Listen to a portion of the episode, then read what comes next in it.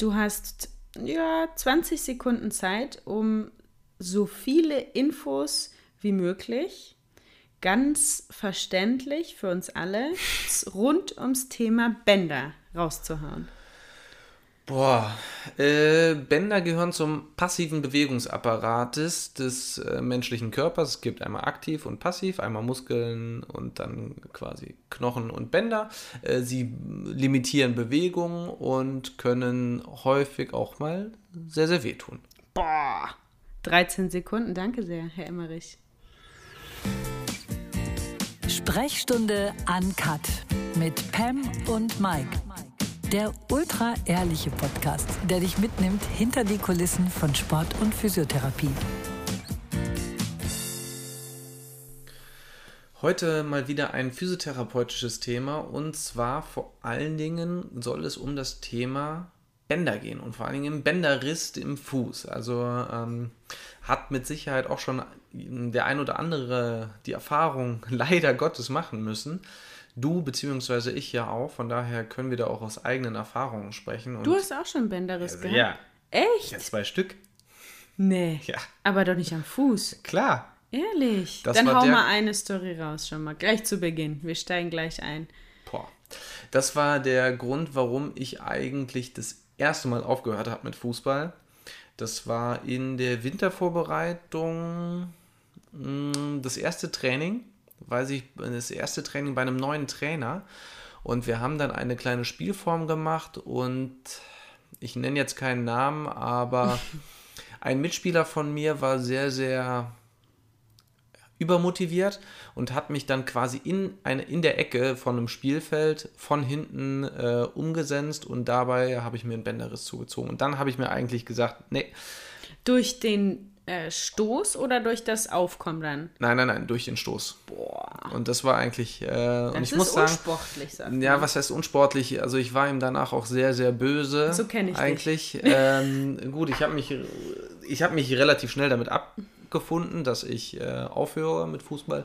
Aber es hat mir doch sehr, sehr lange im Herzen wehgetan. Und ich ja, ja, war innerlich schon ein bisschen angefressen. Und Aber jetzt muss man vielleicht kurz als kleine Randnotiz mit einwerfen, dass du nicht aufgrund eines Bänderrisses überlegt hast, deine Karriere an den Nagel zu hängen, sondern das war einfach schon eine Summe an ja, davor Dingen, waren die da schon drei. Ne? Meniskusrisse. Genau. Ähm, ich hatte in der Jugendzeit auch schon einen anderen Muskelfaserriss, und, äh, einen anderen Bänderriss, Entschuldigung, und auch schon Muskelfaserrisse. Also ich hatte immer mal wieder Mhm. Verletzungen, aber ich bin nicht klein zu kriegen. Nein. Nein, Aber nein, nein.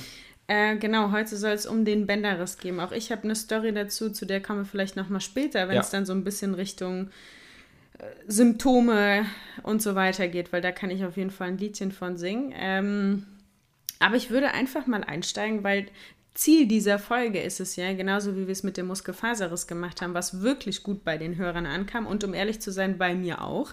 Also ich habe auch total viel gelernt. Ist natürlich auch hier das Ziel, dass wir einfach einen guten um, äh, Überblick geben über das Thema. Ähm, was, kann, was gibt es für Behandlungsformen? Ne? Was sind da so die ersten wichtigen Schritte? Vor allem, was kann ich selber tun? Warum passiert sowas? Wie kann ich sowas verhindern? Ne? All um sowas. Aber ich würde sagen, wir fangen einfach mal ganz, ich frage dich jetzt einfach mal ganz blöd. Du bist ja immer so ein totaler Laie, was bestimmte Sachen Absolut. angeht. Und dann haust du auch mal, wie du, denk, äh, wie du dann denkst, eigentlich dumme Fragen raus. Aber so dumm sind die gar nicht. Ach, das ist aber nett von dir. Was sind Bänder? Puh. Ähm, Bänder sind, ähm, wie ich eben im Prä eigentlich auch schon gesagt habe, gehören ja zum passiven Bewegungsapparat dazu. Bänder an sich sind ähm, Erklär nochmal passiver. Also das heißt, ich kann die nicht willentlich ansteuern. Genau, und das ist eigentlich das Wichtige, willentlich. Also man spricht davon Willkür. Ne? Man, du kannst sie nicht willkürlich anspannen. Ähm, unwillkürlich, das heißt nicht Ich fand diese Bezeichnung schon immer scheiße. Im Sport-LK, dieses willkürlich, unwillkürlich, ging bei mir nicht so richtig rein. Okay, aber ich hoffe trotzdem, Ja, ja. bestimmt. ähm, und Zuhörerinnen. Ähm, ähm, was wollte ich sagen? Sorry, jetzt habe ich dich Ähm, unterbrochen. Voll. Willkürlich und unwillkürlich, genau. Unwillkürliche Anspannen, anwill, äh, unwillkürlich können wir sie doch anspannen, weil sie gehören zum faszialen System. Und äh, also zum Fasziensystem. Und Faszien sind, da sind auch Muskelfasern drin, aber glatte Muskelfasern. In den Faszien. In den Faszien, aber glatte Muskelfasern und ähm, also eine spezielle Art von Muskelfasern und die können wir aber nicht willkürlich anspannen. Zum Beispiel kannst du deinem Herzen, was ja auch ein Muskel ist, kannst du ja nicht sagen, so, Herz, spann an, Mhm. spann an, spann an. Das machst du ja auch unwillkürlich. Aber ganz kurz Mhm. nochmal, weil du gesagt hast, wie kommt jetzt Band und Faszie zusammen? Erklär ja, das jetzt eigentlich mal. gehört äh, Band zu den faszialen Strukturen. Es sind einfach, es ist einfach eine, ja, eine Ansammlung von mehreren Faszien. An sich ist Ach die so, Fa- das ist also auch das Material eines Bandes. Ein Band Genau. besteht aus. Genau, also an sich muss man sagen, ein Band ist eigentlich erstmal nichts anderes als eine Verstärkung der Kapsel oder eine Verdickung der Kapsel. Man kann dieses Band gar nicht richtig trennen von der Kapsel. Aber auch eine Kapsel ist eine fasziale Struktur. Eigentlich ist jede, jedes Gewebe, was wir haben, sind, ist letztendlich eine fasziale Struktur. Nur auf unterschiedliche Art und Weisen ausgeprägt. Ähm, aber wie gesagt, ich glaube, einfacher ist es, wenn man sagt, eine, ein Band ist eine Verdickung der Kapsel. Und ähm, wir haben ja mal eine. Du hast ja mal. Ja. Deswegen ähm, störe ich mich häufig daran, wenn zum Beispiel in den Medien bei Fußball ein Kapselriss ähm, gesagt wird. gesagt wird als Diagnose. Ja, an sich ist es aber auch nichts anderes wie ein Bänderriss, ne? Oder ein Bänderriss mit Kapseleinriss oder sowas, ne? Hört man auch häufiger. Ja, an sich ist das Band gehört zur Kapsel und äh, das kann man auch nicht ganz klar trennen. Also es ist einfach eine Verdickung der Kapsel und somit, wenn es zu einem Bänderriss gekommen ist, ist es automatisch eigentlich ein, Aber Bänderriss, wo, äh, ein Kapselriss. wovon man das Band ganz klar äh, trennen kann, ist von der Sehne. Aber um Ja. mal eine Idee davon zu bekommen, weil eine Sehne hatte ich ja schon mal in der Hand, ähm, Mhm. als du einmal eine, eine Schweinepfote mit nach Hause gebracht hast, weil ich wollte, weil ich wollte Ja. mir gerne, ich wollte mal fühlen, wie sieht so eine Sehne aus und wie hängt die mit dem Muskel zusammen. Genau, Du ne? hattest damals ja auch eine, eine Sehnenproblematik und du wolltest unbedingt mal wissen, wie äh, fühlt sich das an. Und ähm, wir haben äh, bis Anfang des Jahres, äh, Anfang des Jahres 2020, hatten wir einen Metzger bei uns direkt um die Ecke von, einem, äh, von unserer Praxis und da habe ich die Metzgerin mal gefragt, ob ich vielleicht mal eine Schweinepfote haben könnte. Am liebsten hat- natürlich dann auch mit der Sehne und dann hat sie, ja klar, bringe ich da mit.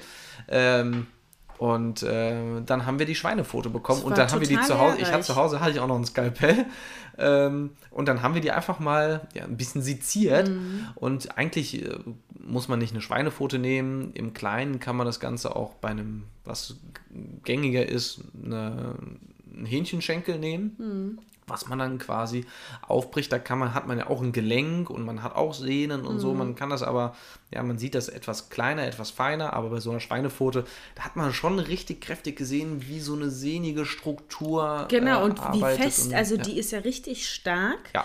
Trotzdem aber ein bisschen elastisch und wenn ich an der gezogen habe, elastisch in Anführungszeichen, wenn ich an der gezogen habe, ist so der ganze, die ganze Muskelstruktur mitgekommen, ne? Ja gut, weil die, die Sehne ist ja die Verbindung zwischen Muskel und Knochen. So, genau. Und wo ist jetzt der Unterschied zum Band? Band ist eine Verbindung von Knochen zu Knochen, quasi. Und die ist elastischer als die Sehne, diese Verbindung. Eigentlich nicht. Also man sagt so Sehne und Band sind, also sind schon miteinander verwandt. Äh, es ist eine ähnliche Gewebsstruktur.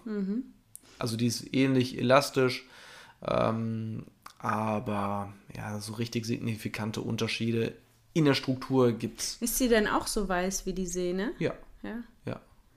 Und auch so dick. Ja, je nachdem, An welcher Stelle welchen, genau, ne? äh, es gibt ja unterschiedliche Bänder oder viele verschiedene Bänder an jedem Gelenk quasi. Wie viele Und denn da haben ungefähr? wir, da fragst du mich was. Ja, an sich hast du ja an jedem Gelenk unterschiedlich viele. Und wenn wir beim Fuß bleiben? Keine Ahnung. Kann ich nicht zählen. Circa. Kann ich Hier sind es 10 oder sind es 1000? Ja, am, am Fuß sind es mit Sicherheit. Wenn du jedes kleine Band nimmst, an einem Fuß mit Sicherheit so 50, 60 Stück. Oh, weil da sind so viele kleine, also ein Fuß, wenn man sich so einen Fuß ja anschaut, da sind ganz, ganz viele kleine Knochen ja vorhanden. Zwischen jedem Knochen sind unterschiedliche Bänder. Unten drunter hast du Bänder, oben drüber. Also was ist die Funktion? Vielleicht können wir da einmal. Ja, die Funktion aufklären. eines Bandes, habe ich ja eben schon gesagt, ist quasi, äh, ein Band ist ja eine Verdickung der Kapsel. So, das heißt, es ist eine Verbindung zwischen zwei unterschiedlichen Knochen. Ähm, manchmal auch mm, sind sie an einem Knochen befestigt, aber das geht dann zu weit, weil ähm, dann sind es ähm, Fixierungsbänder von Sehnen oder so zum Beispiel. Mhm. Ähm, Aber ansonsten von Knochen zu Knochen haben sie die Funktion, eine Bewegungslimitierung quasi. also auch Schutz eigentlich, Stabilität. St- ja, auch Stabilität ähm, des, des Gelenkes quasi. Also wenn du zum Beispiel, ja, wir bleiben ja gerade beim Fuß, du hast ja irgendwo eine Bewegungslimitierung, eine physiologische Limi Bewegungslimitierung im Fuß. Ne? Jeder hat unterschiedlich viel Bewegung auch im Fuß oder innerhalb eines Gelenkes. Und wenn du über diese Bewegungslimitierung eigentlich drüber gehst, wo irgendwann so ein bandhafter Stopp kommt, dann reißt so ein Band zum Beispiel auch. Ja? Und ähm, wenn du jetzt zum Beispiel umknickst. Aber ganz kurz, Ja. ähm, nochmal zurück zu dem, also wenn du sagst, es ist ein Bewegungsstopp, ein Schutz, dass der, bedeutet das, mein Band ist dafür da, um sozusagen den Bewegungsradius zu bestimmen, für Zu den ich limitieren automat, auch. äh, wo- wo- wofür ich anatomisch eben ausgerichtet bin. Genau. Okay. Ja. Ähm, wenn du zum Beispiel aber auch, also in gewisser Hinsicht ist das ja auch veränderbar. Wenn du jetzt zum Beispiel eine Prima Ballerina dir nimmst, ähm, die hat ja eine Fußbewegung, die müssen ja so krass im Spitzfuß sein. Das ist der absolute Wahnsinn. Da komme ich niemals hin. Also wenn du meine Fußbewegung siehst, die ist grauenhaft. ähm, die Prima Ballerina, äh, die Balletttänzerin, die macht das ja schon seit ewigen Jahren, geht ihr immer wieder in die maximale Bewegung rein. Also in gewisser Hinsicht ist das ganz natürlich auf der einen Seite Veranlagung, auf der anderen Seite ist es aber auch trainierbar. Aber du musst immer wieder quasi daran, ich sag jetzt mal laienhaft, ziehen, damit das Ganze weiter wird äh, und somit auch ähm, ja, ein größeres Bewegungsspiel vorhanden ist. Auch Jetzt weniger ich- Schutz dadurch? Jetzt würde ich sagen, es bedeutet aber nicht gleichzeitig, dass du weniger Stabilität hast. Weil zum Beispiel so eine Balletttänzerin, die arbeitet ja die ganze Zeit in diesem Spitzfuß, die hat aber auch eine gute Stabilität in dieser Position drin. Ähm, da kommen wir dann, Stabilisation ist dann eher so Richtung muskuläres Training, was wir dann auch in der Nachbehandlung, wenn wir darüber später noch äh, sprechen werden, nochmal näher drauf eingehen. Okay, bevor wir jetzt mal so, uns so richtig dem Thema Bänderriss nähern, ne, wäre für mich total interessant, weil was ich häufig, also genauso wie wir abgegrenzt haben beim Muskelfaserriss, zu, die Abgrenzung gemacht haben zum Bündelriss und die Abgrenzung in die andere Richtung zur Zerrung gemacht haben, fällt mir beim Bänderriss sofort ein, Bänderüberdehnung. Hörst du eigentlich ständig? Irgendwie ähm, hast Basketball gespielt im Schulunterricht, dann ist äh, einer aus meiner Klasse umgeknickt und ist am nächsten Tag mit Krücken gekommen und so einer Schiene. Sie hat eine Bänderüberdehnung. Das ist schmerzhafter als ein Riss und äh, braucht wahnsinnig lang, lange Zeit. Und jetzt frage ich mich, nachdem du das so definiert hast, Bänderdehnung. Das klingt ja an sich, so wie du es beschrieben hast, also ich sehe da keinen Zusammenhang. Wie würdest du den Bänderriss von der Bänderdehnung abgrenzen? Ich würde. Also generell würde ich das Ganze erstmal in Frage stellen, ob es überhaupt eine Bänderdehnung im eigentlichen Sin- Sinne gibt. Weil ich habe ja eben gesagt, wenn du immer wieder an einem Band quasi ziehst, wie bei der Mhm, Balletttänzerin, ich, ja. dann wird es ja länger. So. Und bei einem einmaligen Trauma, bei einem einmaligen Umknicken, ist das Band nicht sofort lang, äh, zu lange. Ah. Das heißt, es ist aber ähnlich wie bei so einer Zerrung, ist es dann ein Eine Bänderzerrung. eine Bänderzerrung, ja, im eigentlichen Sinn schon, weil es auf nervaler Ebene passiert. Ähm, und, oder, Beschreib nochmal, was passiert, wie genau. ja, also letztendlich ist das ja komplett, also wird das ja richtig in die Länge gezogen, ja, es kommt aber nicht zu einem strukturellen Riss, aber dein Nervensystem weiß, boah, da unten ist gerade was passiert, ich hab, muss eine Schutzspannung aufbauen etc. Und dadurch kommt auf neuronaler Ebene produziert der Kopf quasi da unten den Schmerz, damit diese Stelle dann auch geschützt wird. Aber an sich von der Struktur her gibt es da keinen Unterschied. Also es gibt keine Veränderung. Gibt es dann gibt's unterschiedliche strukturelle Bänderrisse? Oder hängt das mit der Anzahl der Ja, das, Bänder ja- ab? das, da differenzierst du einfach nur, wie viele Bänder du quasi reißt, Mhm. die reißt dann, ja. Und jetzt mal ganz theoretisch, wenn man sich alle Bänder vom Fuß reißt, hängt der Fuß dann runter? Nein. Nee, ne? Weil noch ganz Also, andere weißt, Strukturen weißt du, warum ich lache? Hä? Weil du immer wieder von deiner äh, Situation dann erklär, äh, erzählst dann und ich habe mir damals alle Bänder am Fuß gerissen. Ja, weil ich die Info so bekommen habe. Nein, vielleicht erzähle ich hier an der Stelle mal meine Geschichte, die ich wahrscheinlich schon tausendmal erzählt habe und der ein oder andere kennt sie auch schon. Aber ich habe mir, ah, da wollen wir jetzt gar nicht, ich muss da jetzt nicht weit ausholen, aber ich habe mir 2015 während einer Hallensaison nach meinem Hürdenlauf die Bänder gerissen in beiden Füßen, weil ich ähm, in so einer Kante sozusagen, wenn du in der Halle 60 Meter läufst, läufst du ja die Bahn hoch, die 200 Meter Bahn zum Auslaufen, bevor dann die Matte kommt. Und ich bin an dieser Kante umgeknickt mit dem rechten Fuß und wollte mich instinktiv mit dem linken irgendwie schützen und in der Matte auffangen und bin mit dem dann nochmal weggeknickt. Und ähm, ich habe jetzt leider die MRT-Bilder nicht mehr, ähm, aber die würde man sicherlich auch irgendwo finden. Aber meine Info war, rechte Fuß ganz, ganz schlecht, alle möglichen Innen- und Außenbänder. Und der linke, bei denen waren es nur die Außenbänder, glaube ich. Irgendwie so. So, aus meiner, aus meinem Gedächtnis heraus hätte ich gesagt, beim der rechte war, der rechte war mehr, war schlimmer. Äh, da waren es drei Außen plus ein Innenband. Von diesen 50, die du gesagt hast. ja, nein, das, diese 50 Bänder, die gehen auch noch weiter in den Vorfuß und so, also oben, unten, also da, Schwer zu differenzieren. sehr, sehr ich schwer zu verstehe. differenzieren. Also wenn wir von Bänderrissen sprechen, ist es eigentlich, geht es hauptsächlich um die Bänder des oberen und unteren Sprunggelenks. Und da haben wir, um jetzt mal anatomisch zu werden, außen drei Bänder und innen vier. Wir haben anatomisch auch schon so die, die Tendenz, also wir haben ja so ein... Weg, nach außen wegzuknicken, ne? Ja, genau, nach außen wegzuknicken. So, ähm, das wird dann nochmal darin bestärkt, dass wir innen eine deutlich bessere Stabilisation Stimmt. haben von vier Bändern gegenüber außen nur Und drei. warum? Hat der liebe Gott uns nicht Warum? nach Warum? außen? Quatsch, immer warum, ne? Ja. Aber, äh, woran hatte die Lehe, ne? Ja. ähm, Jetzt nee, wissen wir, ist woran einfach- hat es gelegen. Genau. Da fehlt ein Band. Es, ja, genau. Nee, da fehlt definitiv kein Band. Ähm, ja, aber wir haben letztendlich bestimmte Tendenzen, da eher nach außen umzuknicken. Ähm, und genau, bei dir war es letztendlich so, außen waren es dann die drei Bänder, die ab waren und innen war es ein Band davon. Ähm, vom oberen Sprunggelenk quasi. Ähm, oberen und unteren Sprunggelenk. Naja, und dann hatte ich ja, aber vielleicht kommen wir da später zu. Ähm, jetzt haben wir das abgegrenzt. Okay, es ist eher so eine Bänderzerrung. Mhm. Ähm, Also Bänderzerrung. Achso, mhm. ja, um es einfach, um Ja. dem mal einen Begriff zu Ja. geben. Besser als Bänderdehnung, das gibt es in der Form nicht. Ja, es gibt auch noch andere Begriffe. Wenn man so an Faszienmodell denkt, dann ist es ein Endfalt- oder Einfalltrauma. Also man Ja. kann es unterschiedlich auch noch benennen. Ja. Aber wenn wir jetzt in die Situation geben, gehen, wo es bei mir eben war, dass ich mit beiden Füßen dann unmittelbar umgeknickt bin, Ganz kurz, ich hätte sogar noch einen besseren Begriff. Ich äh, bin nämlich ein Freund davon, von einem Distorsions, also ein Distorsionstrauma zu haben. So. Das wäre so dieses. Ja, dann führ diese, mal diese aus. Verdrehung. jetzt wissen, diese was Distorsion ist? quasi so ein Verdrehtrauma. So, und dann, dann sind wir auf allen Ebenen unterwegs. Das finde ich eigentlich immer ganz gut. Wunderbar, Maiki. Ja. Ich liege da. Was genau ist da passiert? Also wie genau, was passiert da genau mit meinen Bändern? Bei dieser Zerrung. Nein, nicht bei dieser Zerrung, bei dem Riss, der da Bei passiert dem, achso, ist. bei dem Riss. Ja, wie ich eben schon gesagt habe, du hast ja an sich ein, eine Bewegungslimitierung vorgegeben, Mhm. dadurch, wie lang quasi die Bänder sind.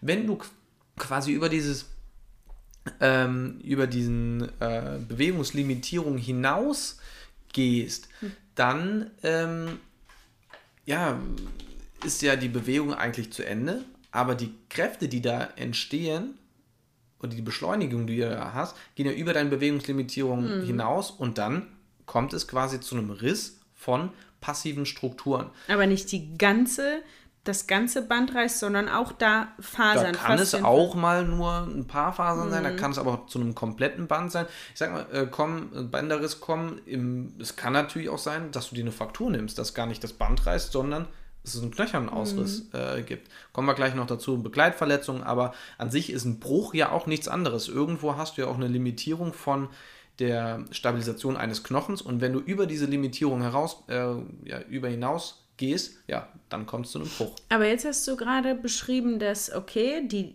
das wird gedehnt über dieses Bewegungsausmaß hinweg, Mhm. drüber hinaus bewegt sich dein Fuß Mhm. und es kommt dazu eine gewisse Kraft, also ein Tempo, Ja. ein Gewicht, was auch immer. Aber ist da auch ein Winkel entscheidend? Weil wir kennen das ja alle. Also ich zum Beispiel, ich, bin, ich gehe ja eher so über den Außenriss auch. Mhm. Also früher viel, viel krasser. Mittlerweile geht's, dass ich gegangen bin, irgendwo schnell hingegangen und einfach weggeknickt, wieder so wie rausgesprungen Ja. und wieder äh, gelandet bin. Hängt, hängt es da auch mit dem Winkel zusammen, wie sehr ich meinen Fuß umknicke? Könnte ich sozusagen also auch im Gehen mir ein Bänderriss zuziehen, Ja, nur weil der Winkel passt? Klar. Je nachdem, wie du dann umknickst, mit welchem Winkel, geht es natürlich dann eher auf die vorderen Bänder, mittlere Bänder oder hintere Bänder. Ähm, dann, ja, es ist immer ein Zusammenspiel. Ich sage immer, zur falschen Zeit, zum falschen Ort, mit der falschen Kraft. Dann kommt es zu einem Riss oder Fraktur. Ne? Ähm, und natürlich kannst du dir aber auch beim Gehen, wenn es blöd läuft, zum Beispiel an so einer Bürgersteigkante oder so, kannst du umknicken. Und genau in dem Moment, wo du quasi Druck auf den Fuß drauf gibst, zack, kann es natürlich auch reißen. Das ist echt scheiße. Dann tut's weh, ja. Dann tut's meistens. weh. Und dann sind wir schon bei den Symptomen, würde ich sagen. Ne? Ja. Also, was genau passiert dann da? Und wenn ich mich in meine Situation zurückversetze, klar, bei mir war Adrenalin noch im Spiel Vollkommen, und so das weiter. darf man nicht ne? außer Acht lassen. Ja. Äh, dann lag ich da und klar, ich bin erstmal nicht alleine aufgestanden. Dann kam irgendwann der Arzt und ich bin, humpeln kann man ja noch nicht mal sagen, so mit steifem Fußgelenk Mhm. bin ich dann noch vor mich hingegangen mit ganz kleinen Schritten und ich glaube auch eine Stunde danach war die Siegerehrung. auf der Sieger auf dem Podium, ja? Genau, und bin ganz normal zum Podium. Da war noch ein kurzes Interview. Irgendwie ein, zwei Wochen später sollte die Hallen-EM sein. Ich so, ja, jo, klar, bin ich am Start. Äh, weil nichts, auch für den Arzt, nichts dafür sprach. Ach so, genau, es wurde sofort eine Bandage drum gemacht, ne? Äh, nichts dafür sprach, dass da jetzt irgendwie was Größeres passiert ist. Ne? Man hätte vielleicht auch gedacht, dass das. Was ist eine Verstauchung? Kann man das nochmal abgrenzen? Ja, Oder ist das Verstauchung würde ich eher sagen, geht so Richtung Prellung. Verstauchung ist auch zum Beispiel eine Begleitverletzung eines Bänderrisses, aber viele haben, wenn sie einen Bänderriss haben, natürlich gibt es außen, wenn du jetzt, wir gehen jetzt vom klassischen Bänderriss aus, du hast außen die Bänder ab. Hm. Dann passiert es aber so im Gelenk, du knickst ja nach außen weg, außen öffnet sich ja das Ganze, aber auf der Innenseite kommt es ja zu einer Kompression. Ja. Und dann ist quasi der Fußwurzelknochen äh, schlägt quasi an den Innenknöchel von innen ran und da hast du dann eine Kompression, eine Verstauchung. Aber nicht dauerhaft, oder? Das springt ja dann wieder zurück. Nee, genau, du hast ja quasi Und wie, so, ein- wie als würdest du dir einen Schienbeinknochen äh, stoßen. Knochen stoßen, äh, hast du dann da auch so eine Ah. Verstauchung und dann hast du da häufig sehr, sehr lange Schmerzen. Mhm. Ähm, ich sag mal, wenn es blöd läuft, hat man da innen drin auch so ein leichtes Bone Bruise, so eine, so eine Vor-, also man spricht dann von Knochenmarksödem. So eine Vorstufe kann so eine Vorstufe zum Beispiel auch von Bruch sein. Ja, gut, gut. Ich weiß gar nicht, ob man vielleicht sowas dann dachte, aber man hat auf jeden Fall nicht an den Bänderriss gedacht. Und dann weiß ich nicht, ob da. Kurz darauf sind wir auf jeden, jeden Fall in den Bus gestiegen und hatten ja eine recht lange Reise dann zurück nach Hause mit einem riesen Reisebus. Der muss ja sowieso dann irgendwann seine Päuschen machen und so weiter. Und ich lag ganz hinten im Bus, weißt du, wo du dann eine lange Reihe hast, damit ich liegen kann, Mhm. Da, Beine wo, schön da, wo hoch. immer die Coolen sitzen. Ja, siehst du, deswegen saß ich da. Oder die Verletzten in dem Fall, ne? Ähm, und dann sind wir angekommen und Mikey, wirklich, das, ich hatte sowas noch nie. Ich konnte den Zeh nicht auf den Boden legen. Ich hatte so schlimme Schmerzen, dass ich noch nicht mal den Boden berühren konnte. Und da musste ich tatsächlich von meinem Trainer vom Bus in meine Wohnung getragen werden. Und bis da hatte, da hatte ich noch keine Krücken. Also alles irgendwie auf, äh, ne, krabbelnd vorwärts. Ich war krass angewiesen auf andere. Aber in dem Moment ist auch alles angeschwollen. Bis heute habe ich ja noch eher verdickte Fußgelenke. Die, die, ich glaube, das werde ich nie wieder rauskriegen, weil die Nachsorge wahrscheinlich nicht optimal Man merkt das war. auch bei dir äh, an der Beweglichkeit vom Sprunggelenk, dass dein linkes Sprunggelenk eine bessere Beweglichkeit hat als, als dein rechtes. Mhm. Ja, ja, das sieht man auch, äh, wenn ich äh, beidbeinige äh, Fußgelenksprünge mache. Ne? Ähm, ja, genau. Aber das waren so meine Symptome, die ich gespürt habe. Was, was, was würdest du sagen? Was äh, sind so die Indizien? Hey, hier geht es in Richtung äh, Bänderriss. Ja, also wenn wir jetzt äh, mal davon ausgehen, ich bin zum Beispiel, ich wäre direkt dabei gewesen Mhm. bei dir, dann kann man natürlich vom optischen her schon mal sehen, okay, du bist krass umgeknickt. Man So. hat es auch in der Slow Motion nochmal So, gezeigt. dann hat man, hat man, habe ich natürlich schon mal die Indizien, okay, auf welche Strukturen muss ich besonders Acht geben. Dann gibt es bestimmte Stresstests, die ich direkt durchführen kann, wobei die häufig, nicht durchführbar sind. Bei dir wären sie wahrscheinlich sogar durchführbar gewesen, weil du völlig unter Adrenalin äh, äh, standest. Bei vielen ist es nicht möglich, weil die einfach total viele Schmerzen haben. Mhm. Aber was, also wie würde so eine Testung aussehen? Was würdest du da dass machen? Dass du so ein Band quasi auf, auf Dehnungsstress bringst. Mhm. Da gibt es verschiedene ähm, Differenzierungen, in welchem, in welchen Positionen dein Fuß ist und dann kannst du das differenzieren. Auf, bei welchen Bändern ist dann eher so eine Schmerzsymptomatik vorhanden? Ähm, wo fühlt es sich vielleicht auch weicher an als auf der anderen Seite, auf der gesunden Seite im besten Fall. Mhm. Bei dir wäre es vielleicht auch blöd gelaufen, mit, wenn du beide Beine, ähm, äh, beide Füße dann auch kaputt hattest. Ähm, aber genau, Schmerz ist natürlich so ein Symptom. Dann ist Schwellung auch so ein Symptom, äh, was sehr, sehr schnell eigentlich eintritt. Ähm, wir hatten es bei der beim Muskelfaserriss ja auch schon mal, dass ich versuche innerhalb der ersten Minute eigentlich da auch schon Kompression drauf zu geben, weil nach einer Minute schwillt das extrem an. Mhm. Und das ist beim, beim Sprunggelenk an sich oder beim Bänderriss auch ähnlich, dass wenn du es schaffst, in den ersten paar Sekunden oder erste Minute eine Kompression drauf zu geben, dass du dann deutlich bessere Wundheilung auch hast, einen deutlich besseren Outcome auch später hast, wenn das Ding erstmal richtig mhm. anfängt dick zu werden. Ja, dann muss die Suppe erstmal rausbekommen und so. Und ähm, ja, also es geht schon häufig einher mit einer Schwellung. Weil, was, was, weil du jetzt gerade Suppe rausbekommen gesagt hast. Ja, die Flüssigkeit, die ja, da ja, ja, ja, aber es gibt doch so ein Punktieren. Punktieren heißt das? Ja, von. Wie, was hältst du davon? Ja, punktieren kannst du aber nur in Gelenken. In, ah. in Gelenken, weil Ach. das ist ja eine, oder ja, oder mm, was abgekapseltes, eine, eine Flüssigkeitansammlung in einer Kapsel drin. Das kannst du punktieren. Alles andere. Punktieren du kannst, bedeutet, du, steckst eine Nadel, rein. nee, nicht reinspritzen, sondern du steckst eine Nadel rein ja, quasi ich, und ja. ziehst raus. Genau. So. Ähm, in einem freien Gewebe kannst du ja nichts punktieren. So, also doch, du kannst schon punktieren, aber du kannst ja nicht nur die Flüssigkeit dann ja, punktieren, komm, du ziehst alles, alles, raus. Aber okay, ähm, deswegen geht das da nicht. Deswegen muss man da auch mit Lymphdrainage arbeiten, aber Behandlungen machen wir ja gleich dann noch. Nee, ich finde, du bist da jetzt eigentlich schon, wir waren ja, ja jetzt, das wären so die ersten Steps der Untersuchung, dann mhm. würdest du ja eine Diagnose stellen, dann würde wohl ganz, also Diagnose stellen klingt ja immer so endgültig, mhm. aber eine Tendenz festlegen, hier, da ist irgendwie... Genau, also ich kann diese klinischen Tests durchführen. Dann ist extrem wichtig, aber äh, es doch noch von einem Arzt abklären zu lassen, weil ich hatte ja eben schon mal gesprochen von auch von Knöchern Ausrissen oder so ich bin auch ein extremer Freund davon, ein Röntgenbild machen zu lassen. Mhm. Warum? Weil ein Röntgenbild schadet, dieses eine Röntgenbild schadet nicht, ähm, um einfach einen Knöchernausriss zu differenzieren oder einfach auf Nummer sicher zu gehen, dass da kein knöcherner Ausriss ist. Weil wenn der knöcherne Ausriss da ist und wenn er auch nur noch so klein ist, dann hast du einfach keine Möglichkeit, diesen, diesen Riss dann auch äh, vernünftig wieder hinzubekommen. Deswegen wirklich geht zum Arzt, dann lass ein Röntgenbild machen äh, in einer neutralen Position. Es gibt noch so eine, das nennt sich gehaltene Aufnahme, dann wird der Fuß in so ein System eingespannt, das ist total schmerzhaft. Das brauchen wir definitiv nicht. Das habe ich früher noch bekommen, mhm. brauchen wir definitiv nicht. Das ist aus verschiedensten Gründen, das würde ich jetzt nicht weiter ausführen, das geht zu weit, ist das einfach nicht äh, zielführend aber ein Röntgenbild an sich in der Neutralposition, um so einen knöchernen Ausriss. Mein Tee. um so einen knöchernen Ausriss äh, ja, auszuschließen, ist extrem wichtig. Ähm, gegebenenfalls macht der, der Doc dann auch noch ein MRT, damit man vielleicht dann doch auf Nummer sicher geht. Das wäre meine nächste Frage. Weshalb bist du nicht gleich aufs MRT gekommen, weil ich, der Aufwand größer ist als Ja, ich brauche auch nicht, wenn die Sache an sich klar ist, hey, das ist eingeblutet, es ist dann vielleicht auch blau angelaufen und so. Ähm, die Testungen passen auch zu einem Bänderriss, dann brauche ich nicht unbedingt ein MRT.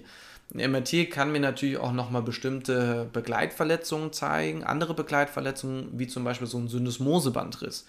Äh, wenn ich da die, die Vermutung habe, die Syndesmose könnte auch noch in Mitleidenschaft gezogen sein, dann macht ein MRT total viel Sinn, weil das sieht man dann auf dem MRT-Bild auch mhm. äh, genauer. Ansonsten ist es mir fast egal in der Nachbehandlung, ob ein Band, zwei Bänder oder sogar alle drei Bänder außen gerissen sind. Das ist für mich in der Nachbehandlung macht das keinen Unterschied.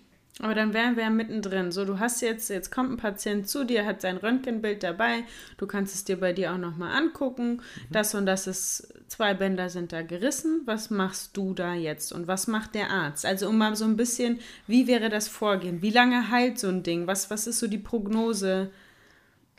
Ähm, Weil du ja auch meintest, es ist unabhängig, ob eins oder alle drei. Für mich ja, für mich in der Nachbehandlung. Aber ja. zeitlich gesehen nicht. Doch, an sich schon. Mhm. Ähm, jetzt ist die Frage, wann kommst du oder wann kommt der Patient? Ja, im kommt Optimalfall, ich komme direkt danach. Genau, also man muss jetzt sagen, wenn ich jetzt bei einem optimalen Bänderriss von ausgehe, dass ich direkt, weil ich auch dabei bin oder bei, dabei war, direkt eine Kompression draufgegeben habe, wir haben eine schnelle Diagnose mit einem Röntgenbild, von mir ist auch ein schnelles MRT und du kommst direkt am Tag 1 danach kommst du direkt dann wieder zu mir. Für mich ist einfach wichtig, diese Kompression beizubehalten, beziehungsweise in den ersten ein, zwei Tagen, du hast ja selber auch gespürt, ersten ein, zwei, drei, vier Tage vielleicht auch extreme Schmerzen, mhm. ähm, dass ich da die Schmerzen versuche zu lindern, damit ein recht schnelles Aufbelassen auch wieder möglich ist. Schmerzen lindern machst du dann wie? Mm, man kann das mit ja, leichten Mobilisationen machen, man, auch eine Lymphdrainage, damit da die Flüssigkeit rauskommt, weil dieser Druck ist ja auch extrem groß. Dann ähm, kann ich das Ganze auch unterstützen mit einer Tape-Anlage. An, am Anfang ist es eher wichtiger, eine, eine klassische, so ein fix, fixes Tape äh, drauf zu bekommen, bis ich dann, das machen wir, äh, sage ich gleich noch was zu, bis ich dann eine vernünftige Schiene auch habe. Mhm aber weshalb Aber das Tape? Einfach weil es mir ein besseres Gefühl gibt, weil natürlich meine Bänder einfach für die nicht da sind. Genau, für die mhm. Stabilität einfach, damit äh, der Fuß auch erstmal vernünftig geschient ist, damit du auch eine vernünftige, damit du selber auch eine vernünftige Stabilisation hast. Mhm. Weil, was machen diese, okay, dann machen wir doch die Schienen. Weil was, was machen diese Schienen überhaupt? Ähm, oder dieses Tape. An sich ist das Tape ähm, eigentlich nur sekundär dazu da, dass das eine Bewegung limitiert. Eigentlich ist es das Tape dazu da oder auch die Schiene, deine Rezeptoren zu aktivieren, dass du selber die Stabilität durchführen kannst. Mhm. Weil wenn du was drauf hast um die Haut, ist dein ganzer Organismus da schon vorgeschaltet, dass mhm. da unten quasi was drum ist. Ne? Genau. Und somit kannst du da unten das kann deutlich ich beim besser Tape bestätigen, egal wo. Und somit kannst du das deutlich besser stabilisieren mhm. und kannst die Muskeln deutlich schneller ansteuern auf gegebenenfalls äußerliche äh, Veränderungen. Mhm. Ähm, es gibt äh, da auch zum Beispiel in der NBA oder beim Basketball ist das ganz, ganz häufig so, dass die Spieler prophylaktisch getaped werden mhm. damit sie weniger ja, umknicken. Aber nicht, dass das Tape die quasi stabilisiert, sondern quasi, dass Sachsam. sie selber quasi das Ganze immer besser mhm. stabilisieren können. Ist es ist nämlich häufig so in den Köpfen, ah, ich darf nicht tapen oder nicht so häufig tapen oder nicht so häufig eine Bandage tragen, weil dann übernimmt das die Funktion mhm. von den mhm. Bändern Denkt und dann, dann gehen die Bänder flöten oder völliger Schwachsinn. An sich ist es, werden die Bänder dadurch oder die Muskeln noch mehr aktiviert. Was jetzt nur spannend ist, ja. genauso wie es gute Physios, schlechte Physios gibt, gute Ärzte, schlechte Ärzte, frage ich mich jetzt, gibt es gutes Tape oder gibt's, uns gibt es schlechtes Tape? Also kann ich da was falsch machen? Mhm. Oder kann ich einfach in die Apotheke gehen oder wo auch immer und sagen, beim, dass... Beim Tape? Ja. Beim Tape, also ich muss sagen, natürlich Tape auf Dauer ist natürlich sehr, sehr teuer. Also für mich, wenn ich jetzt die ersten Tage mache ich aber trotzdem sehr, sehr gerne ein klassisches Tape, weil ich da am meisten Kompression auch Musst mit du erklären, was ist ein klassisches Tape? Klassisches Tape ist dieses weiße, äh, ne? weiße unelastische Tape, mhm. ne? das, was fix ist. Ich mache das drum, das sollte man auch äh, von, äh, von Physios machen lassen, weil ja, wenn es nicht äh, Ich konnte Physios, es irgendwann. Ja? Oder sich beibringen ja, lassen. Ja, genau, ne? oder beibringen lassen. Ähm, weil wenn man damit keine, also erstens ist es schwierig in der Handhabe, mhm. äh, aber wenn man wenig damit zu tun hat oder das erstmal versucht, macht man es häufig zu feste. Mhm. Oh dann, ja. dann, dann, musst du es dir sofort wieder abreißen, weil es so unangenehm ist. Ne? Genau. Ne? Ähm, also in der ersten Phase ist es quasi mit dem, mit dem klassischen Tape. Später kann man dann auf Kinesiotape dann äh, umwechseln, um dann einfach so von diesem stabilen wegzukommen. Ich finde, es ist auch immer so ein ähm, ja, man sollte versuchen, sich in keine Abhängigkeit zu bringen Mhm. von bestimmten Materialien, auch von Bandagen. Ich versuche natürlich auch in der Therapie anfangs erstmal eine fixe oder ein fixes Tape zu machen, dann gehen wir auf die Bandagen, zum Schluss dann quasi auf, äh, auf ein Kinesiotape oder so, um da immer weniger drum zu bekommen, Mhm. damit der Patient, der Sportler einfach immer mehr Sicherheit in seine eigenen Strukturen wieder bekommt und nicht auf irgendwelche externen Sachen da ähm, ja, abhängig ist. Und ähm, ja, oder wie du schon, wie du natürlich auch schon sagtest, es gibt, es gibt gute und schlechte Tapes, gibt es vor allen Dingen aber auch gute und schlechte Bandagen. Bei den Bandagen ist es nämlich so, mh, wir kennen oder die meisten kennen so diese, diese Aircast-Schienen.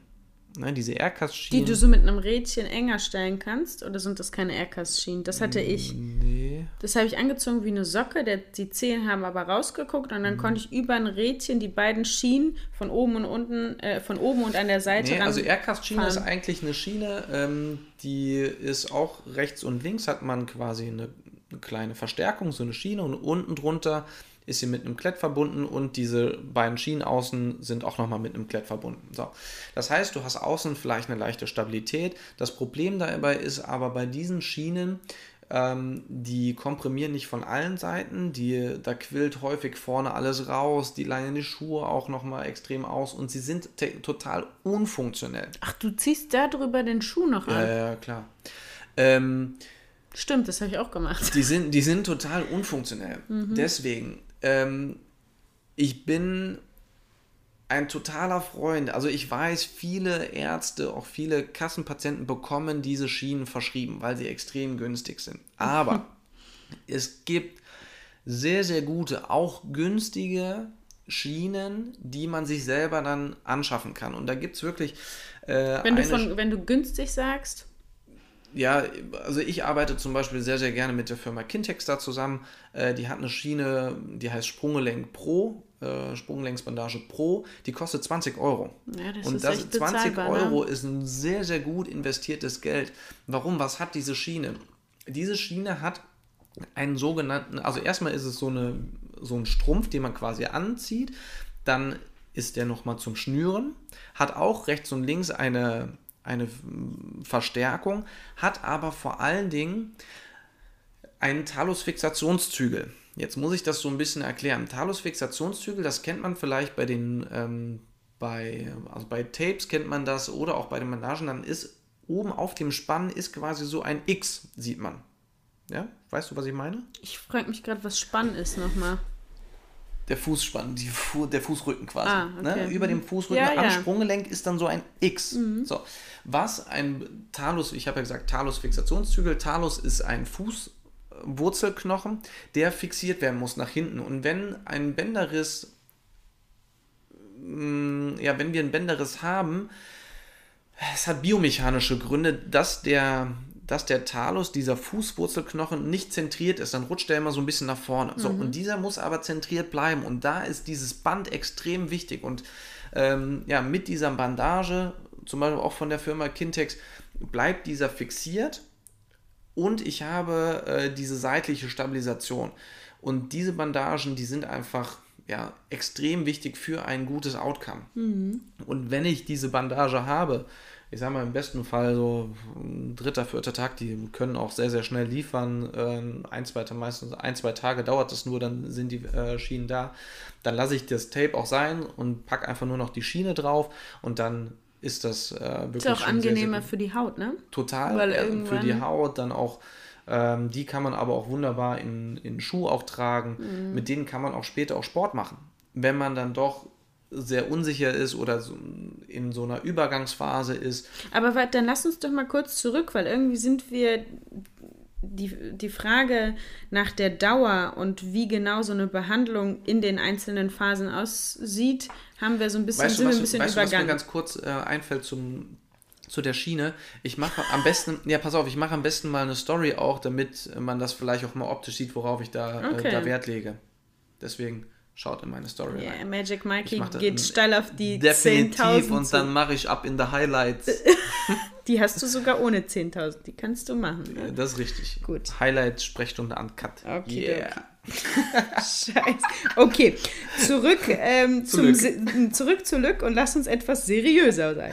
Äh, nein, Quatsch. Ähm, sag mal, also wie lange dauert das denn jetzt? Weil ganz ehrlich, ich möchte schon Mhm. als Verletzte eine Orientierung haben, ne? eine, Struktur, eine, eine Struktur in meiner Planung. Wie lange Ja.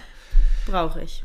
Ich sag mal, im besten Fall, wenn du einen äh, Bänderriss sehr gut nachbehandelt hast, bis du wieder laufen kannst zum Beispiel. Laufen oder gehen? Nein, laufen. Ja. Joggen. Ja, Vier Wochen. das geht ja. Also so drei, äh, fast, würde sagen fast drei bis vier Wochen. Joggen, wieder langsam anfangen. Ach so. Hm.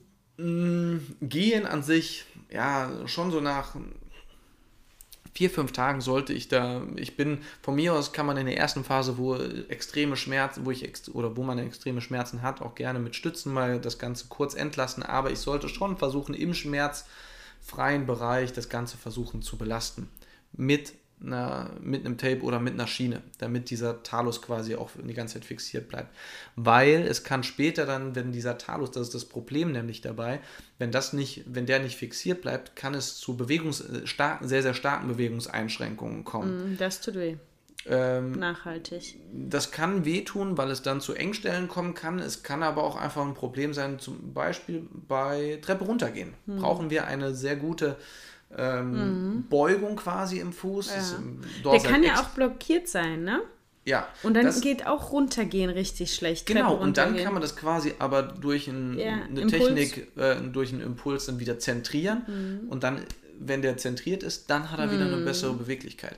Wenn das aber dann nicht, wenn das nicht bandhaft ähm, stabilis äh, stabilisiert werden kann, dann rutscht der immer wieder nach vorne. Und das ist das Problem, dann spricht man nicht von der Bänderdehnung, wenn ich das nicht in der Nachbehandlung darauf geachtet habe, dann spricht man von einer Elongation, dann ist das Band zu lange quasi an, ja, hat, ist das Band zu lange verheilt quasi, in einer zu langen Position verheilt. Ähm, genau, also nach circa einer Woche, sage ich mal, normales Gehen, relativ normales Gehen sollte möglich sein, wenn ich es optimal nachbehandelt habe, ohne Schmerzmittel bitte. Das habe ich mir äh, notiert auch im Kopf. Die ganze Zeit schwebt hier so drüber. Wie würdest, gibt es da irgendwas medikamentös, was man ergänzend machen könnte? Also ähnlich auch wie bei einem Muskelfaser, wie bei allen strukturellen Verletzungen. Ich bin kein Freund von Schmerzmitteln. Ähm, weil Schmerzmittel sind auch wieder entzündungshemmend. Das heißt, die verhindern auch die normale Wundheilung der, ja, des Körpers. Und deswegen, da bin ich auch ein Freund von, bei jeder strukturellen Verletzung von Wobenzym. Muss ich einfach sagen. Einfach die Wundheilungs, äh, Wundheilungsvorgänge, die der Körper ganz normal ablaufen lässt, unterstützen. Gute Ernährung, ausreichend Flüssigkeit, äh, bitte Wasser, also nicht Flüssigkeit, nicht nur Bier. Ähm, genau, ausreichend trinken. Das sind auch so Faktoren, die da extrem wichtig Das kann sind. ich dann noch machen, ich selbst. Weil jetzt hast du gesagt, okay, der Physio begleitet so den Heilungsprozess. Mhm. Am Anfang Lymphdrainage, Mobili Mobilisation. Genau. Was kann ich selbst machen? Ähm, Du hast jetzt schon angesprochen. Ernährung, Trinken. Ich könnte ähm, dieses Heilungsprozess unterstützende Medikament nehmen, was Genau, milde Kühle könnte ich machen, das heißt, äh, Kühlschrank kalt kann ich draufpacken. N bitte nicht äh, Eis. Eis, das ist auch so kontraproduktiv, danach schwillt es meistens immer wieder an. Äh, ich könnte auch flossen, da kann ich auch so nach, ja, nach einer Woche kann ich das auch gut aushalten, um auch wieder eine vernünftige Bewegung herzu, ähm, ja, herzubekommen. Und äh, ja, dann Weil- natürlich auch, Ja. dann natürlich auch so, wenn ich das wieder halbwegs belasten kann, anfangen auch schon mit einer Stabilisation oder Stabilisationstraining. Auf, äh, auf einem Bein erstmal, ne? Feste Untergrund, auf einem Bein erstmal stehen und gucken, wie verhält sich der Fuß, kann ich das gut stabilisieren. Wenn ich das gut stabilisieren kann, kann ich auch mal die Augen dabei zumachen, um einfach den Fokus mehr auf diese ganzen Rezeptoren zu legen. Dann kann ich das Ganze auf unterschiedlichen Untergründen machen, auf, ja, jeder hat irgendwie eine Decke zu Hause oder ein altes Kissen oder so. Ähm, mit dem Physio zusammen, der kann das Ganze natürlich auch noch steigern oder der hat dann noch mehr Möglichkeiten, wahrscheinlich auch in der Praxis. Das kann ich aber auch schon so ab Tag ja, sechs, sieben, also so nach einer Woche kann ich das schon sehr, sehr gut mit integrieren in die Therapie. Bis ich dann quasi so nach drei bis vier Wochen langsam auch ins Joggen reinkommen äh, kann, dass ich draußen auch jogge. Fahrradfahren geht sehr, sehr früh, mhm. äh, um einfach da die Stoffwechselprozesse hochzuhalten. Und dann so nach, ja, ich sag mal, wenn alles gut läuft, so nach fünf, sechs Wochen bin ich da äh, wieder. Wo du aufgehört hast. Ja, nicht ganz, wo ich aufgehört habe, aber dann kann ich wieder eigentlich sehr, sehr viel machen. Mhm. Fast alles machen. Und der Arzt, hat der noch irgendeine Funktion außer Diagnose? Nee. Nee, ne, der kann da nicht mehr behilflich sein. Nee. Hm. Das sollte, also das macht dann schon im Nachgang eigentlich der Physio alles. Mhm. Ja, und da ist es natürlich auch extrem schade, wenn es wieder dazu kommt, man hat ein, ein Trauma, und dann geht man zum Arzt vielleicht einen Tag danach. Der röntgen vielleicht an dem gleichen Tag, möchte aber ein MRT haben, dauert eine Woche und dann sagt der mhm. Arzt, ja gut, ist ein Bänderriss, machen wir die Aircast-Schiene drauf und vier Wochen erstmal Ruhe. Adios, ja. So. Ja, man kann natürlich, in den vier Wochen kann man so viel, auch oder in den ersten Wochen kann man auch schon so viel machen. Man kann, man muss auch auf Begleitverletzungen zum Beispiel auch achten, weil du hattest ja auch deine, deine Probleme danach. Wenn ich jetzt mal kurz über Aber Begleit weil ich auch eine richtig beschissene Nachsorge hatte. Ne? Ja, wenn ich jetzt mal kurz über Begleitverletzungen spreche, ich hatte ja eben schon mal diesen knöchernen Ausriss gesprochen. Du hast ja auch gesagt, es war auch total unangenehm, es hat ja auch gekribbelt. Alles, ähm, du hast gemerkt, der Körper ja, will eigentlich jetzt nicht trainieren, ne? Ja, das natürlich auch. Ähm, aber zum Beispiel, es ist auch ein totaler Nervenstress. Der Nerv wird ja auch maximal in Dehnung gebracht. Deswegen ist es häufig so, dass äh, man gar nichts an dem Fuß haben möchte. Zum Beispiel auch eine Decke oder so mhm. nachts äh, möchte man gar nicht an dem Fuß haben, weil das eine totale Überra Überreizung ist quasi auch des Nervensystems. Dann ähm, ja, Begleitverletzungen, Knöchern, habe ich ja schon gesagt, Syndesmoseband ähm, und und und. Also, also einfach, um das mal ähm, im Kopf zu haben, wenn das Ding nicht richtig ausgeheilt ist, dann kann ich mir da auch viele weitere Problemchen, die damit die Ursache eben an, ne, wo der, die Ursache im Bänders, Bänderriss liegt, äh, holen. Ne? Ja, und dann natürlich, wenn ich das nicht vernünftig nachbehandle, wenn wir jetzt eben, gerade eben haben wir über strukturelle Verletzungen auch gesprochen, die auch dazu gehören, über so funktionelle Probleme. Da bist du ja auch so ein, mhm. ja, leider so ein Vorzeigeobjekt. Da muss ich aber auch sagen, da habe ich dann auch, als wir uns dann, wir haben uns, ich glaube, siebte, achte Woche oder so nach dem Bänderriss, haben wir uns kennengelernt. Und weißt du, es hätte schon längst alles geheilt sein können, wenn ich mir die Zeit gegeben hätte und es mhm auch, auch passend ähm, äh, trainiert hätte, ne? sondern da war ja. ich ja schon so, ich war schon so on fire und wollte wieder äh, trainieren und dann sind einfach acht Wochen ins Land ge genau. gelaufen. Genau, und dann haben wir versucht, da waren wir im Trainingslager auf Mallorca, da haben wir irgendwie alle, alles versucht, dass du die, äh, die Sommersaison auch noch äh, bestreiten kannst, aber da muss ich dann noch sagen, habe ich auch damals mit Sicherheit auch Fehler gemacht, ähm, weil ich auf bestimmte Sachen auch nicht geachtet habe und dementsprechend ist so eine funktionelle Problematik entstanden, mhm. dass dadurch, dass du, ähm, dass dein Wadenbein, weil da hängt ja unten, hängen ja die Bänder an dem Wadenbein auch dran, dass dein Wadenbein nicht 100% beweglich war und an diesem Wadenbeinköpfchen hängt der Beuger hinten. Mhm. So. Und der Beuger bei dir war dann immer äh, so sehr auf Spannung, dass du dir dadurch eine Ansatzsehnenproblematik am, ähm, am Sitzbeinhöcker zugezogen mhm. hast. Und diese Ansatzsehnenproblematik, die halt, ja. diese Entzündung von der, von der Sehne oder von dem Ansatz, das war dann der entscheidende Faktor dadurch, dass du dann die Hallen oder die, Entschuldigung, die Sommersaison nicht durchführen konntest. Das heißt, hätte ich vielleicht damals auch, ich weiß nicht, ob naja. jetzt meine Entscheidung, äh, ob mein Fehler war oder vorher egal. Ich glaube, da kamen ein paar Dinge zusammen. Du warst das erste Mal auch irgendwie bei einer, einer äh, sehr leistungs... Ja, bei euch an bei sich, uns ne? Leichtathleten dabei und dann bist du, das verstehe ich auch, dann sagst du nicht, nee, nee, Herr Trainer, das ist aber mal ganz falsch, sondern ja. dann probierst du irgendwie die Ziele da mitzugehen und bestmöglich zu unterstützen. Genau. Also ich glaube, da kam... Aber klar, wärst du von Anfang an dabei gewesen, hättest du vielleicht einen anderen Einfluss gehabt oder ich hätte ein gut funktionierendes Physiokonstrukt hier schon gehabt, das ja. wäre gut gewesen. Aber gut, gut, ähm, auf jeden Fall habe ich da daraus gelernt. Ähm, gut, wir haben jetzt auch schon besprochen, was man selbst machen kann und ich finde, bevor wir gleich im Nachgang ein paar Podcast-Tipps äh, für unsere Sprechstunde an Cut-Hörer mit auf den Weg geben, würde ich gerne noch mal über die Prophylaxe sprechen. Also was kann ich denn machen, mhm um vorzubeugen, dass ich nicht umknicke. Du hast jetzt gerade schon gesagt, irgendwie Basketballspieler oder sonst was, äh, die haben dann eben auch eine Bandage schon um oder ein leichtes ein Tape, Tape, ne, um da die Wachsamkeit weißt du schon, zu haben. Tape, ja. Ja. Ähm, ja, da kommen wir nochmal, da schließt sich so ein bisschen der Kreis. Ne? Warum reißt denn zum Beispiel auch so ein Band? Ähm, weil ich vielleicht auch nicht die richtige Ansteuerung von Muskeln habe. So, das heißt, wenn ich eine gute Ansteuerung von Muskeln habe, eine gute Stabilisation, ähm, habe ich auf jeden Fall schon mal gute Chancen, dass ich schnell genug reagieren kann, dass das Band nicht reißt.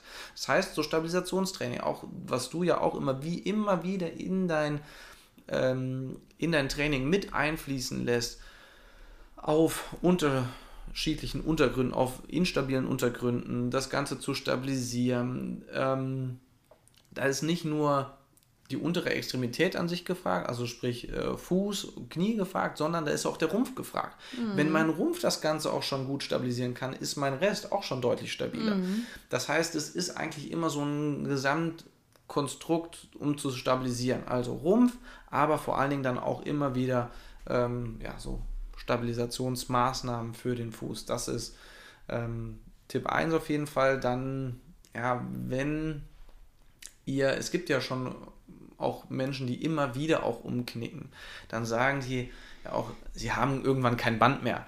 Ist nicht ganz richtig, sie haben wahrscheinlich ein Band nur, mh, hm, es ist quasi, wie ich eben schon mal gesagt habe, elongiert mhm. oder es ist auch total vernarbt. Da kann, ich, kann man dann natürlich auch sagen, ja, da kann man vielleicht auch mit, mit der Bandage, auch wenn ihr dann Sport treibt, mal, ähm, mal arbeiten. Bei mir, in der, ich gehe wenn es Corona auch erlaubt, gehe ich ja im Winter auch Tennis spielen. Und da ist zum Beispiel auch jemand dabei, der ähm, an beiden Füßen immer mit Bandage spielt, weil er irgendwann gesagt hat, okay, er fühlt sich einfach da viel, viel sicherer und er braucht das für sich ja, das ist dann so die Problematik, sich davon abhängig machen. Das würde ich dann auch nicht machen. Ähm, aber er sagt, er macht das jetzt schon seit ewigen Zeiten. Er sagt, er braucht das. Ja gut, dann, dann macht das halt.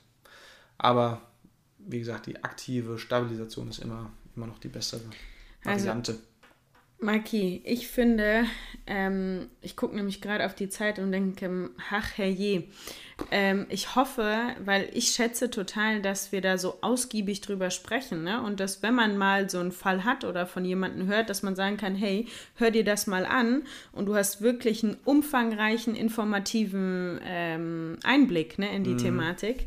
Ähm, ich danke dir da auf jeden Fall. Ich hoffe, ihr auch. Wenn ihr jetzt aber sagt, ey, das ist mir alles schon viel zu spezifisch, ich möchte erstmal allgemein was über die Physiotherapie ähm, ähm, ähm, erfahren und möchte zum Beispiel auch wissen, ähm, was, wie reagiere ich richtig, wenn ich im Training gemerkt habe, oh, da habe ich mir jetzt irgendwie muskulär was getan. Was sind die richtigen ersten Schritte? Was ist da super wichtig und was ist total falsch und sollte man erlassen?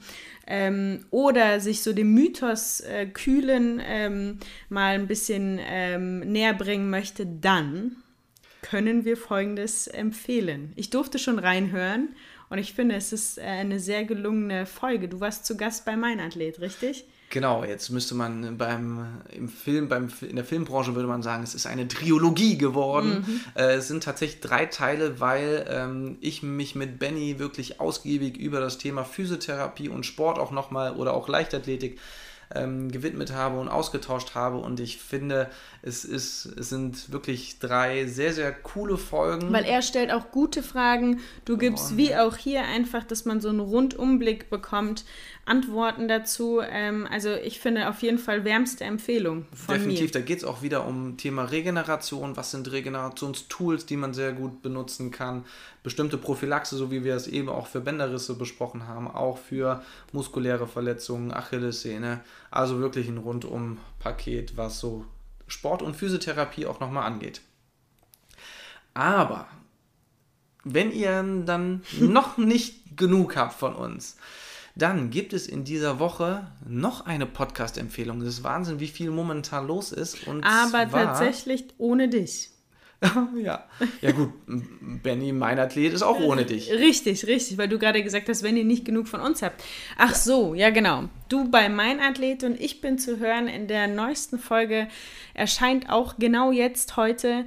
Ähm, ist so, im Ist-So-Podcast war ich zu Gast von Edeka ähm, und also ich finde, äh, es war ein ganz lockeres äh, Gespräch, was vielleicht ganz spannend ist. Ich habe über, ich habe erzählt, was ich vor London gegessen habe, was ich im Nachgang gegessen habe. Also wir sind in so ein paar äh, kleine, ähm, ja, kleine Situation gegangen und haben uns da thematisch eben dem, äh, der, dem großen Thema Ernährung gewidmet. Ähm, ansonsten kann ich nur sagen, der Achim, der Ernährungswissenschaftler, packt halt wieder ein Fakt nach dem anderen aus. Äh, ich glaube, da nimmt man auf jeden Fall was mit. Es ist kurzweilig, also da auch gerne reinschauen, reinhören. In dem Fall. also, ist so und mein Athlet. Und auch ganz ehrlich, Leute, wir sagen es immer wieder, aber wir vergessen es auch immer wieder. Abonniert, folgt, liked, wenn ihr, wenn euch das gefällt. Für uns ist das so ein wertvolles Feedback und ich weiß, irgendwann denkt man sich so, ach komm, äh, oder freut sich, dass man da gehört hat und das gehört hat und vergisst einfach mal ähm, zu sagen, yo, fand ich gut. Ist für uns aber ein wertvolles Feedback, weil wir davon ja auch aktuell leben. Von daher. Schreibt uns, gibt uns Feedback und viel Spaß auch bei den anderen Podcasts. Mein Athlet und ist so. Der nächste bitte. Nächste Woche Donnerstag bei Sprechstunde an Kat.